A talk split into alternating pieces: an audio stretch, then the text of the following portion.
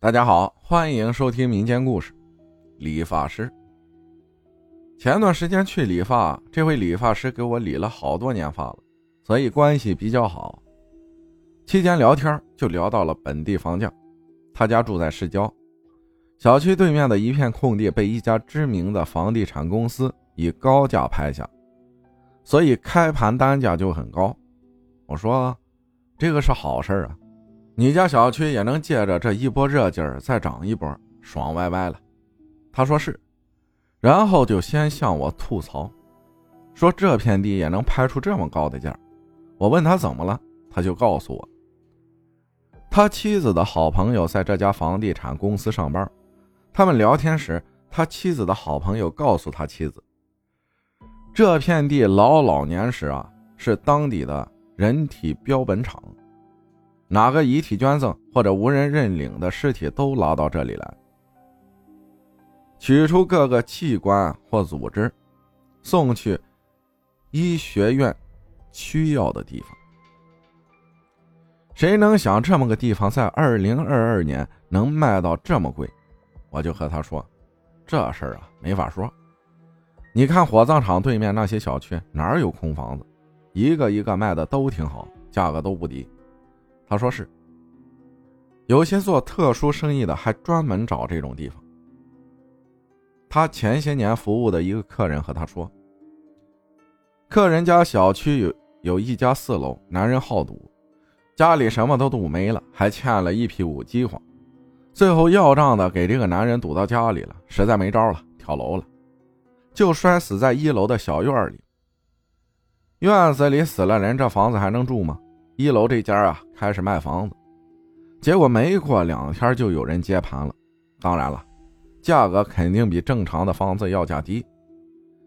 结果接盘这主嘣儿都没打就买了。后来有人和这家人聊，一来二去的知道了，接盘这主捞偏门的，具体做什么就不知道了。所以啊，很多事也很难讲。上面说这些都是抛砖引玉，然后我就问这位理发师：“你从小到大没经历过或者听没听老人念叨过这些事儿？”他和我说：“他老家是黑龙江农村，小时候这种事儿可有不少，他自己就亲身经历过。他小时候有一年晚上小学放学，自己边玩边往家走。”再有五分钟路程就到家的时候，山已经完全把太阳挡上了，所以山脚下这条路就有些暗了。这时候，忽然有人拍他肩膀，他回头一看，看见一个男人，也不知道是背光还是没有阳光了，很暗，他不大看得清这个男人的脸，他被吓了一跳，因为从学校走回来这一路也没人，他就问：“你干什么呀？”这个人问他：“你知道哪个哪个村吗？”这个男人问的就是他们这个村子。他说：“知道。”嗯，怎么了？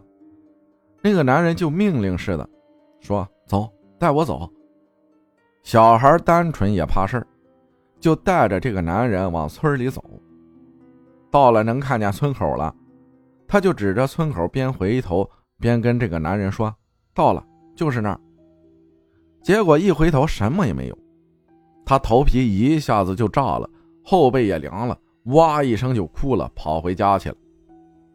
回去和家里老人大人哭诉完，就开始闹病了，烧吐，折腾了一天，也不见轻。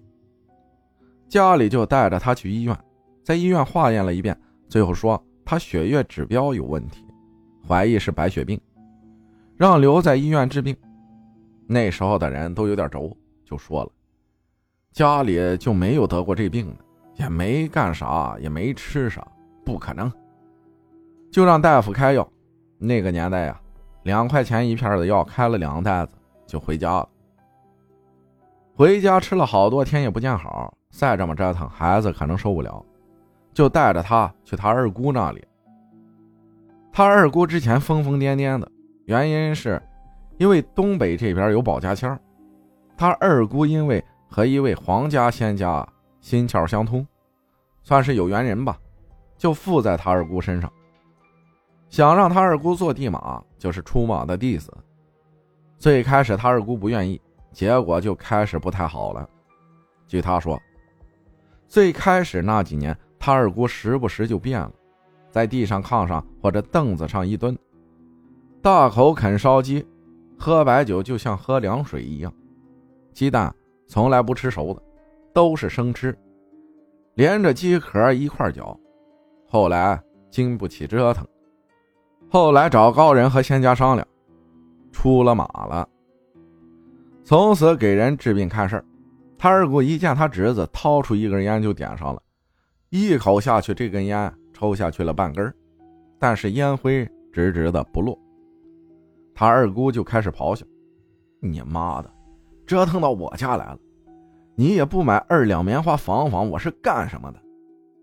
说吧，就像手里握着什么家伙一样，照着他侄子就来了两下，那半截烟灰直接就断了，然后比比划划的也知道在干什么。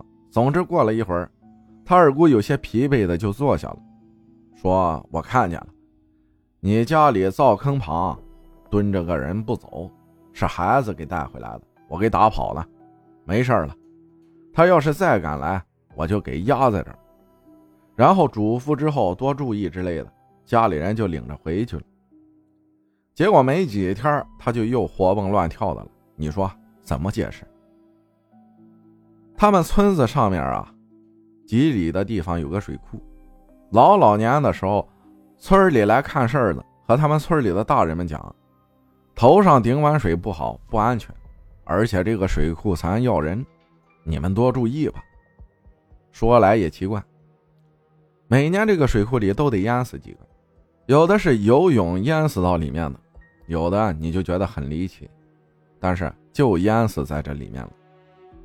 你说在水库边吃点东西，渴了想喝口水能有什么事而且水库边那水能有多深？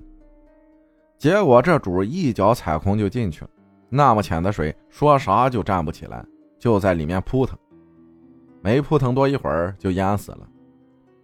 这些年有侥幸上来的也说，在水里的时候有东西在往下拽。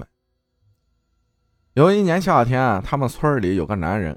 农活干完了，就躺在水库边上休息。这时候听见有人说话了：“今天我得拉个戴铁帽子的下来。”这男的腾就坐起来了，拿着农具就要走，结果看见上面村里谁谁谁骑着个摩托车往下走，不知道为什么，脑袋上顶着个大铁锅。这个男人一下就懵了，就在原地站着看。脑袋上顶着铁锅的这个人看到他就停下了，说：“热死我了，我得洗个澡。”说完也不知道怎么就这么急，放下锅，脱了衣服就往水库里要扎。这个男人就死命拉着他，不让他去，怎么着就不行，非下去不可。种地的人身上都有力气，最后硬是把顶着铁锅的这主啊拖回去了，结果。当天晚上就出事了。农村家家户户都有水缸，用来存水。之前在水库边听见有人说话的这主啊，他家小儿子晚上口渴，起来喝水，人还没有缸高呢，就拿个凳子垫脚去够着一口水喝。结果一个倒栽葱，人就进缸了。家里人发现的时候，淹死好久了。真是没拉着那个。